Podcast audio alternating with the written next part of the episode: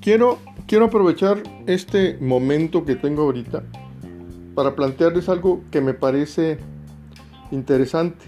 Miren, la información la tengo aquí precisamente en la página de mi amigo Guillermo Gómez.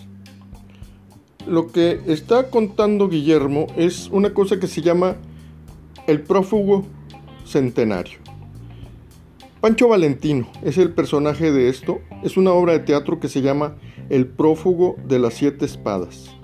Es a partir de una investigación eh, que, arma Servín, si no me equivoco, un, un trabajo periodístico de Servín que retoma, retoma este Alan Huerta, al parecer lo hace muy bien, es lo que cuenta Guillermo, y lo convierte en una obra de teatro una obra de teatro que se llama El caballero, el prófugo de las siete espadas. Esta obra se presenta mañana, allá en el, en el Foro Park, en Pablo González 911, a las 7 de la noche.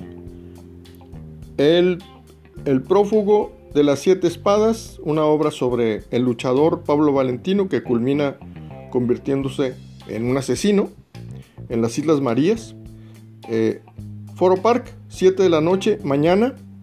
Una producción de Guillermo Gómez dirigida por Alan Huerta. También es escrita por Alan Huerta. Ok, ya quedó. Gracias, bye.